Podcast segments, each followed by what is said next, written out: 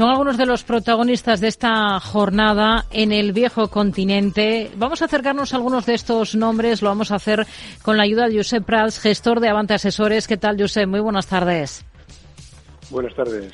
Bueno, venimos de, firmar máximos en Wall Street. Hoy tenemos bastante en definición al otro lado del Atlántico. Venimos de ver un mal arranque de año en la bolsa china, eh, lo que ha disparado las expectativas de que desde el gigante asiático Pekín va a lanzar pronto un paquete de estímulos eh, que va a ser eh, decalado y estamos a la espera de, nuevas declaraciones procedentes de los bancos centrales. Hemos tenido ya hoy mismo las conclusiones de la primera cita con un gran banco central que ha sido con el Banco Central japonés en estos dos últimos días la reunión. Hoy las conclusiones, todo se ha mantenido sin cambios. ¿En qué punto están ahora mismo las cosas, Josep? Bueno, yo creo que estamos eh, digiriendo un buen final de año eh, anterior en Europa estamos relativamente estancados, en Estados Unidos, pues bueno, depende de los índices que consideremos. Digamos, estamos en un compás espera, eh, por regla general diría yo, hasta que veamos los resultados.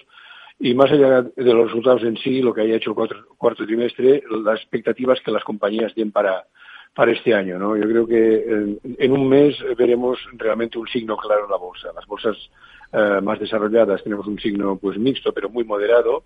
Eh, la bolsa china no es tan importante para nosotros, creemos que para los inversores occidentales la exposición directa a la bolsa china es muy limitada, eh, pero sí es interesante ver los resultados que se vayan publicando de algunas empresas en la medida que nos den una idea de cómo está el, panorama económico chino. Si realmente China es capaz de mantener crecimientos del PIB próximos al 5%, podemos estar bastante tranquilos para las grandes multinacionales europeas y americanas. Pero en cualquier caso, yo diría que estamos en un compás de espera. Eh, el escenario tipos, todo el mundo asume que habrá bajadas, pero hay diferencias en, en considerar cuál será la magnitud y la velocidad, pero en cualquier caso yo creo que las incógnitas son relativamente limitadas ya y lo que estamos esperando de verdad es ver cómo encaran el año, sobre todo en expectativas, eh, las compañías cotizadas. Eh, hmm. Y lo veremos con la publicación de los resultados. Hmm. Hoy tenemos en el punto de mira a varias eh, compañías, varios nombres. Por ejemplo, ¿qué le parece la compra que ha anunciado Sanofi, la de un tratamiento de una compañía biotecnológica estadounidense, de la que se va a quedar además con una participación minoritaria? invierte en todo ello 2.200 millones de dólares Sanofi.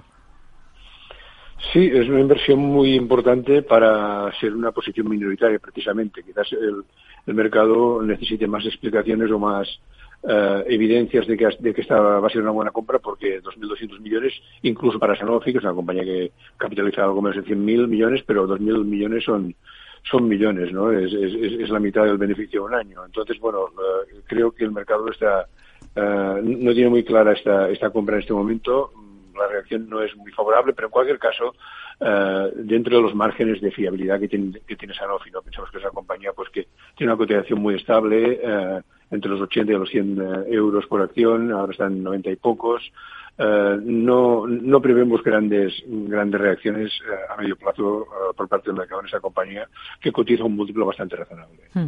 Bueno, es una compañía biotecnológica estadounidense, Inibrix, está hoy recortando Sanofi tras este anuncio, pues más de un 1,8%. No es la única que ha anunciado hoy operaciones. la de Total Energies, la de la compra de una compañía alemana especializada en el almacenamiento de electricidad con baterías, ¿cómo la ve? Bueno, yo creo que aunque la compra en sí no es muy importante desde el punto de vista de importe económico, sí que cualitativamente es relevante para Total. Total es, es la, la compañía petrolera que claramente está apostando más eh, entre todas las europeas por, por una transición hacia otras energías, en general energías renovables y desde luego la, el almacenamiento de electricidad con baterías es, es crucial para, para el éxito eh, de las energías renovables, eh, eólica o, fotovoltaica, que no que, que, su gran hándicap es precisamente que no que no se pueden almacenar, ¿no? que si no se consumen inmediatamente pues eh, quedan perdidas. creo que Total está haciendo inversiones importantes en, en, estos ámbitos, es muy activa también, por ejemplo, en eólica marina.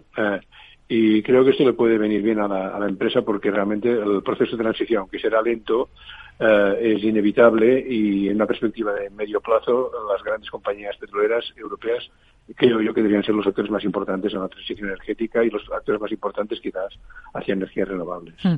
¿Qué le han parecido los resultados de Ericsson? Registra pérdidas de cerca de 2.300 millones de euros en el último ejercicio frente a beneficios anteriores de más de 1.600. Sí, tuvo un año 2023 muy malo después de un año 2022 muy bueno, ¿no? Eh, eh, hay cierta ciclicidad en este tipo de compañías. Hemos visto eh, evoluciones similares y mucho peores, de hecho, en, en, algunos casos más recientes, como por ejemplo Nokia, pero mm, para buscar un punto positivo, diría que en el último trimestre ha vuelto, aunque sea marginalmente al beneficio, aunque el conjunto del ejercicio se haya perdido dinero, en el último trimestre pues ya estamos viendo una recuperación del signo positivo, sobre todo a base, eso sí, de, de reducciones importantes de costes. ¿no? Eh, la cotización realmente solo se recuperará de, manera notable, no tanto por la, por la reducción de costes y que puedan volver al, punto de equilibrio como han, vuelto ahora, sino si, si infundieran unas expectativas de, de recuperación de la demanda más notables, que de momento, pues, para los grandes fabricantes eh, nórdicos, Nokia y Ericsson no, no está muy clara. En Suiza hemos eh, contado hoy con resultados de compañías como Swatch, también Logitech, ¿Cuál es la visión que tiene para estas dos compañías, estos dos valores?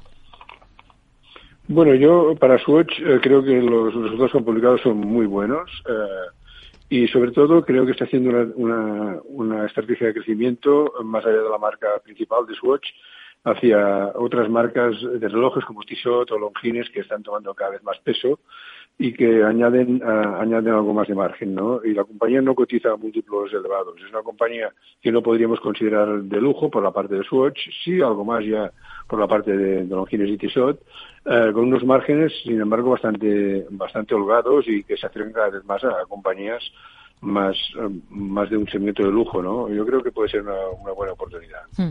Y en el caso de, sí, sí, en el caso de Logitech, diría que, lo, que los resultados son se, mantienen dentro dentro de lo, de, lo, previsto por el mercado. No, no, no considero que, sea una compañía que, que, esté especialmente barata a los múltiplos a, los que cotiza, eh, porque tampoco tiene unas ventajas competitivas eh, de medio a largo plazo muy muy relevantes. no Por tanto, es una empresa que bueno que cotiza en un, en un rango pues bastante definido, pero no, no está dentro de un de un objetivo de inversión para nosotros.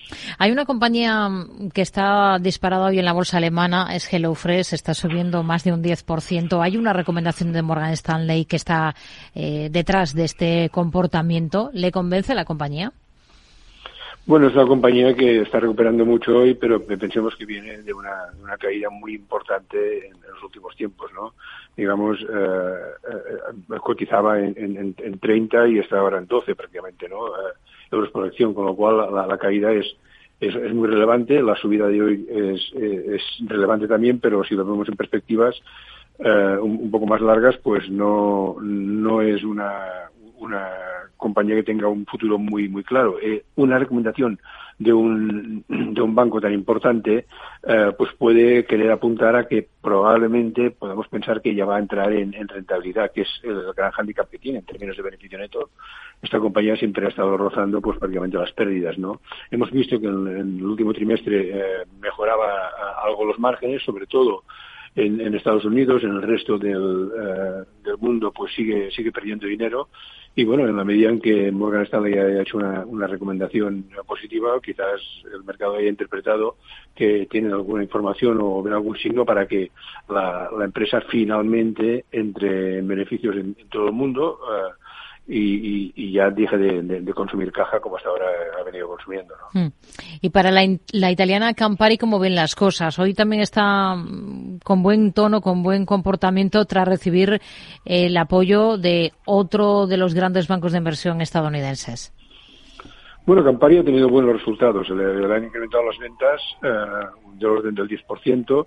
Las compañías de licores este año, pues algunas no se habían comportado tan bien, como el caso de Pernod Ricard, eh, tras un año 2022 que había sido que había, sido muy bueno, ¿no? Eh, Campari ha, ido diversificando sus fuentes de ingresos, eh, ahora mismo pues la principal y con, gran éxito internacional y en todas las geografías, que esto es algo muy, muy importante, es Aperol, eh, y ahí pues está obteniendo buenos márgenes. Luego tiene muchas marcas de licores más fuertes, de vodkas, de whiskies, de, de este tipo de licores, pero mucho más locales, que bueno, de momento están manteniendo unos, unos márgenes bastante razonables, ¿no? Creemos que es, una compañía a tener en cuenta. Hmm. Una cosa más, entre las muchas firmas europeas, grandes nombres que presentan resultados estos próximos días, tenemos en breve los de ASML Holding. ¿Qué espera? Bueno, eh, los resultados no creo que haya grandes sorpresas, el mercado los, los tiene bastante bastante asumidos. Realmente la, la gran cuestión en ASML será ver si con ocasión de la presentación de resultados nos dan una idea más clara de, qué les va a pasar a ellos eh, en China concretamente. ¿no? China era el, mercado en el que habían estado creciendo muy recientemente, antes era, eh, era muy limitado su, su, su, exposición sencillamente a, Taiwán, pero no a la China continental. Uh, Taiwán es el gran, gran mercado de, semiconductores, pero la China continental pues va siendo importante. en estos últimos trimestres o año y medio habían incrementado ya mucho sus ventas en China y hubo algunas noticias eh, pues preocupantes en este sentido sobre la posibilidad de que, de que, sobre todo cierto tipo de tecnología tuviera problemas para poder ser exportada a China por presiones norteamericanas eh, concretamente no yo creo que el mercado va a estar mucho más centrado en en que definan uh, cuál es uh, su futura relación con la China continental, uh, que, con, que el resultado en sí que es un resultado pues que ya se, ya se sabe porque al final aquí el resultado de, de un año contable se hace el año anterior, ¿no? Con, con, los pedidos que, que, ya se han realizado y que se entregan bastante más tarde. Josep Prat, gestor de Banca Asesores, gracias por su análisis con nosotros de todos estos protagonistas del día en Europa. Muy buenas tardes. Gracias.